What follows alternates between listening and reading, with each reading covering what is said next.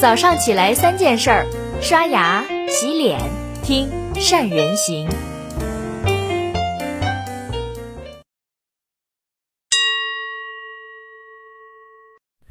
习惯改变财运。大家好，我是宋子。那这几天的热点新闻呢，都出现了杀死比尔、史诗级百亿巨亏的热词。对于非金融圈的朋友来说，那这个事情呢就有点复杂。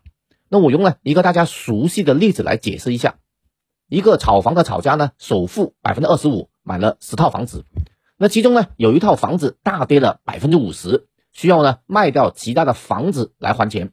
那房子的大甩卖就引发了房价的大跌，同时呢还牵扯到了提供贷款的银行、房地产商。这个炒家呢就是亏损了百亿美元的男主角。美国的对冲基金 Ascons 的比尔旺，这个暴跌百分之五十的房子就是美国的威斯康姆的，近百亿美元的大甩卖，有我们熟悉的百度、腾讯音乐、爱奇艺、跟随学和唯品会等等，那还涉及了数十亿美元的 Ascons BS、Discover 等这样的公司，那牵涉的银行、房地产商呢，就是野村证券、瑞信、高盛、摩根斯丹利等证券公司。那这个连环套呢，就引发了人类历史以来单个投资者单日史诗级百亿的巨亏。随着事情的越演越烈，我在思考了四个问题：一、引发了投资巨亏的原因是什么？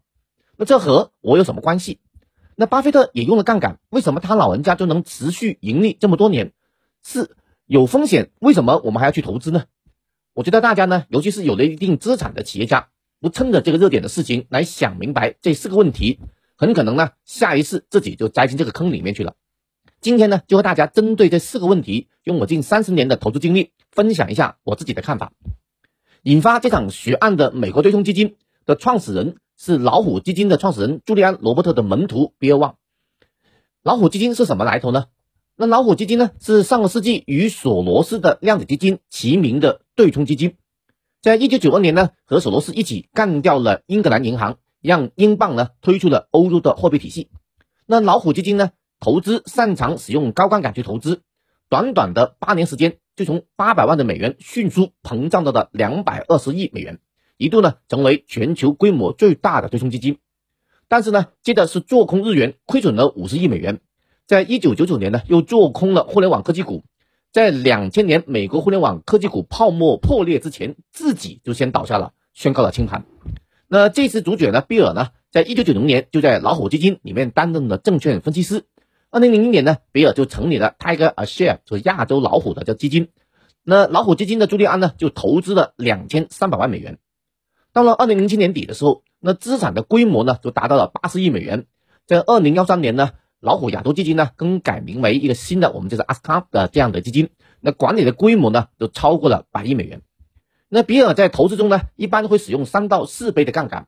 那四倍的杠杆的意思是什么呢？就是一百万的房子，你只需要付二十五万元的首付。那如果房子上涨了百分之二十五，你的收益呢就翻倍。但是如果房价下跌了百分之二十五，你的钱就输光了。如果你经历过二零零八年的金融危机，就知道买房子负资产就是这个意思了。在比尔重仓的威斯康姆的上周呢宣布的定增，导致了股价下跌了百分之四十。那资金链断裂，那引发的比尔呢需要砍仓其他股票来补窟窿，其中就有让我们很闹心的中概股了。那么除了腾讯音乐、百度、跟随学等中概股大跌之外，那这个事情和我们有什么关系呢？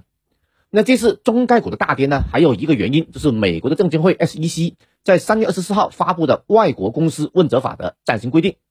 在新闻通稿的特别备注里面的话呢，说明美国证监会正在积极的考虑实施外国公司问责法，那关于强制退市要求的途径，并将在未来呢就此公开征求社会意见。这两个事情结合起来呢，就引发了中概股的大跌。我联想到了两个和我们大家密切相关的事情。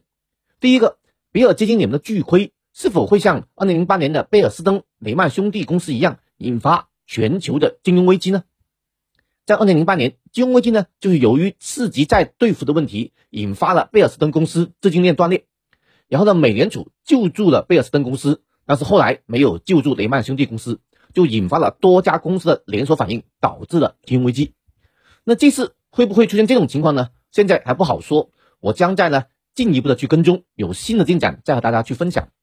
那联想到的第二件事情呢，就是一年前我就和大家分析过中美的关系将会引发政治、军事、科技、金融战四方面的摩擦。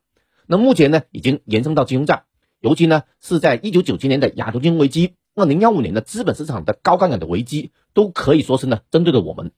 那香港呢下重手去整治，也是呢为我们中概股留了一条非常好的退路，避免了金融战引发的危机。在二零二零年和二零二一年，我们管理层呢持续主动的去杠杆，就避免了被拖累产生危机。我觉得呢这个决策非常之不错。那回到投资来说，巴菲特呢也用了杠杆，为什么他能够持续盈利这么多年呢？原因呢就在于比尔基金是采用了高杠杆的投资，那专业术语呢叫做总收益互换 （Total Return Swap） 的衍生工具。那针对股票的杠杆投资者。那巴菲特呢，在二零二零年的致股东信里面就曾预警到总收益互换的风险。那巴菲特是这样写的：总收益互换使得保证金的要求就像个笑话。当查理芒格和我读完了主要的银行的财务报告的注脚中的描述的衍生产品的活动时，我唯一能解释的就是，我完全不明白这里包含了有多大的风险。他们的风险目前看来可能是潜在的，但可能是致命的。那巴菲特有没有用杠杆呢？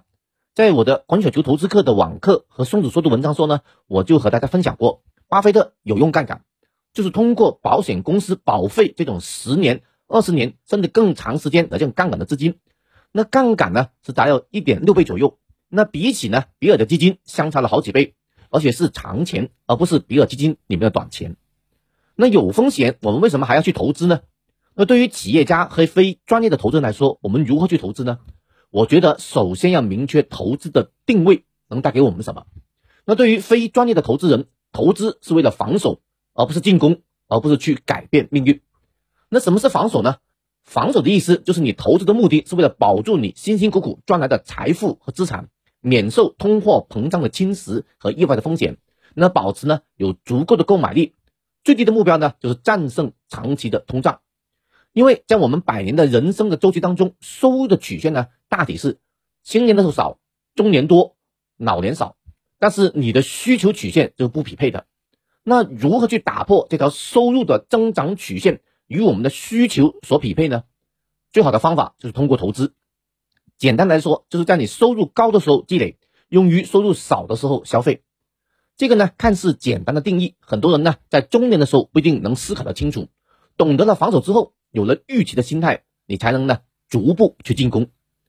单纯的防守呢是无法解决提升生活品质的问题，只有去进攻。那进攻最好的方法就是提升你的专业能力。专业能力呢包括你行业里面的专业能力，或者是你投资的专业能力。因为呢投资可以像巴菲特一样，到了九十岁还在投资，而且这些积累下来的投资经验越老越值钱。那习惯改变财运，你想改运。要么呢，自己学会进攻的专业能力，成为专业的投资者；要么呢，具备识别优秀专业投资人的能力，让他们负责为你去进攻。那投资理财的道理呢？我分享总结了很多篇文章，讲明白不难，难的是看完文章之后你相信。讲明白呢，只要十分钟的文章或者语音，但是真心相信并执行，往往要交了许多学费和智商税以后，才能大彻大悟。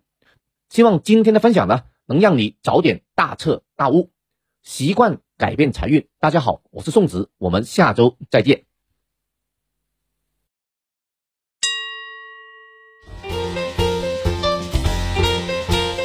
关注善人行微信公众号，每天早上六点三十分，咱们不听不散。